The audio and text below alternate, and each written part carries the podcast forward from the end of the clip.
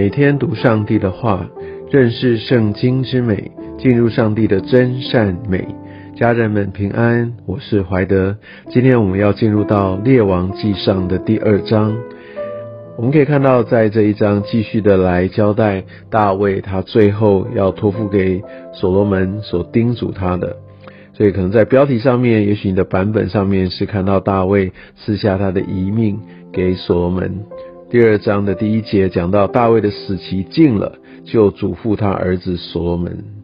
啊，在接下来他告诉他呃孩子所罗门，他所应当要谨守的，把这最重要的一些的提醒带到所罗门的面前，让他成为一个能够持守在神心意，一个能够承接产业，也是一个靠主可以得胜来延续一个神荣耀的一个君王。他这边说：“我现在要走世人必走的路，我们每一个人其实都一定会走上这条路，只是时候的问题。我们也知道这条路是必经之路，但是很多人就不想去面对，或者所做的事跟这个怎么样在必经之路之后所要经历的，呃，其实是背道而驰，反而只想要抓住，呃，这个被必经之路之前的事情，短暂的会失去的。”我想大卫说：“我现在要走世人必走的路，其实是给我们一个很深的一个提醒。我们都会有离开这世界的日子，而我们真实的要为呃未来，为着永恒来做预备。”这边说，呃，看到大卫对呃。所罗门说：“所以你当刚强做大丈夫，意思是说，你当你接替，你需要刚强，你需要像一个男人一样哦，做大丈夫。你需你你不可以软弱，你要遵守耶和华神所吩咐的，要照着摩西律法上所写的，要行主的道。这些都是非常积极的，在生活样式上面的一个呃一个完全的回应。”呃，第三节继续说到，要谨守他的律例、诫命、典章、法度，所有全方位从神来的这些的教导规条，都要完整的去呃遵守。这边说，这样你无论做什么事，不拘往何处去，尽都亨通。我想你知道，我们不是求事情的顺利，但更重要的是，当我紧紧的抓住，完全的依照神他的一个教导。法则来做的时候，神他的应许啊，这边说这样，所以有一个条件哦，这样你无论做什么事，哦，无论往哪里去，尽都亨通。接下来第四节，耶和华必成就像我所应许的话。这下面所说的就是大卫之约，讲到就是说大卫的后裔会不断的有人坐在以色列的国位啊。当然有个前提，若谨慎自己的行为，尽心尽意，诚诚实实的行在上帝面前。所以我们可以看到，呃，在这个应许成立的时候，有神一个特别的一个嘱咐，特别的一个所订立的条件在这边。然后我们可以看到，在这个时候，呃，他也对呃所罗门哈所提到约押所做的事情。我们知道约押对大卫呃算是蛮有功劳的，但是约押所做这些事情，其实都是为着他自己的地位，为着他自己的利益。你知道他帮大卫出了很多不是那么好的主意，但让大卫可以继续保有他的权益，或让大卫去做他随心所欲、他想要做的事情。其实这真的很伤害大卫的生命。我们可以试着想想看，如果约押没有帮大卫去想这些有的没有的路，也许大卫不至于犯这么大的错误。比如说以乌利亚这件事情，如果他没有配合的话，也许这件事情，呃，大卫不会陷入这么大的一个罪里面。意思就是说，他不但犯了奸淫，还犯了谋杀罪。好，另外来说的话，我们可以呃也也可以看到，在在这个整个处理的过程里面呢，我们可以看到约押他的被杀，哦，那某种程度也是让以色列百姓都知道，哦，原来呃约杀约押杀了这个呃另外另外两个人，哈，就是杀了呃原本以色列的前两个元帅亚尼尔还有亚玛撒，不是大卫王所下的命令哦，约押。他是有自己的政治野心，自己出手的，所以把他除掉，也某种程度也让大卫他不会呃背负这个被误解成他参与这个或者下令去去杀这两个伟大将领的这样的一个计划里面。然后接下来我们可以看到，在这一连串的动作当中，呃，特别也从十三节开始，呃，那个我们可以看到，在呃所罗门哈他的一个非常好的一个政治敏锐度。因为在这个时候，我们可以看到，呃，亚多尼亚，大家知道上一章我们读到他安全落幕了哦，平安的，然后他就可能就安分守己，他不想要给呃自己惹麻烦，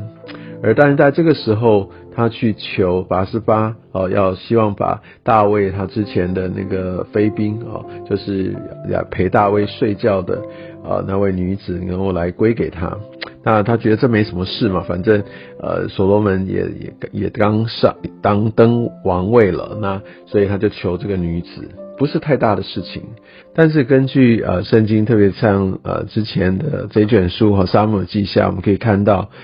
呃有权利去得到这个呃之前王的妃嫔的，其实是继任者。所以某种程度哦，当呃他所求的这个这个。求这个亚比萨哈成为他的妻子的时候，也有一个政治意涵哦，就意思就是说他其实是一个王位的一个一个继承人，好，他在高抬自己的地位。事实上，他也是最大的儿子。我想这个其他人也许也会认可。而当他如果得到亚比萨的时候，也许有一些人也会转而说：哦，对啊，好像就是默许了他继承王位。拔示巴没有这样的一个政治智慧跟敏感度，但是当这件事情传到所罗门的耳中的时候，他马上就敏锐知道这件事会带来的后果。如果就放任，如果就答应，所以我想这个反而就造成一个杀身之祸哈。我希望这可以提供大家在读圣经的时候，特别这一段一个背景的参考。呃，所罗门嗯，他应该不是说就是借机哈来来整肃，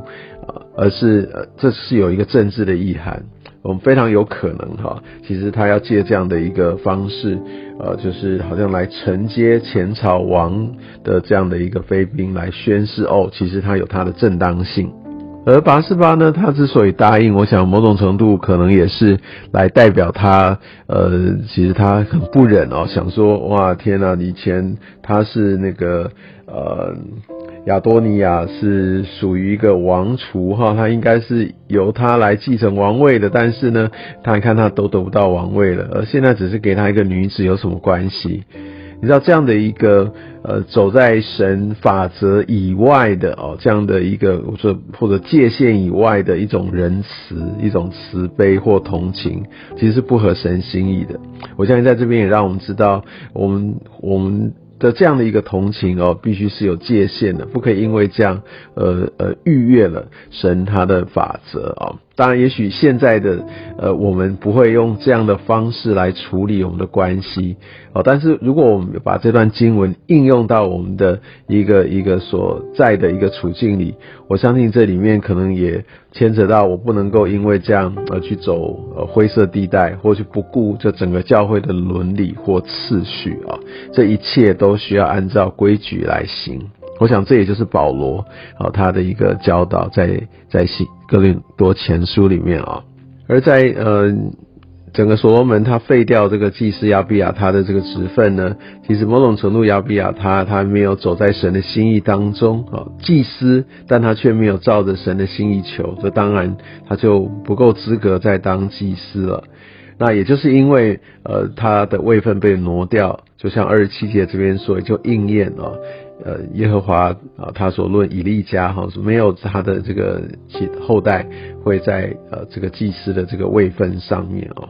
所以所以我们可以看到这个神他的这个公义和他的信实，他的应许是呃不改变的。当然，我们前面也讲到这个约约押哈，他的一个被杀，也是让呃，也是有一个界限，让人哈不自在误会，好像是大卫受益呃，他来这个杀了呃其他的这个亚尼尔或亚玛莎。那我们可以看到那个很密集的呃所罗门，他处理了非常多的人。那我们也许觉得说，哇，所罗门是不是非常的心狠手辣？但我想在这篇经文当中，在最后这一句哈，这样便建立了所罗门的国位。也许在这边巩固的过程当中，这是神哈他所受益的，或者是说他所默许的这些事，也来展现所罗门他的睿智哈，他的果断，他的行动力，这一些前朝的遗害，我们需要做一些的清理，好，或者有一些我们生命当中过往的这一切，我们需要带到神的面前，神他要亲自要来兼顾我们的生命。有些时候会用一些积极的手段，但我相信在现在不会用这些杀戮的方式。但我们需要知道什么是需要割舍的部分。愿上帝也透过今天的话语来祝福提醒我们的生命。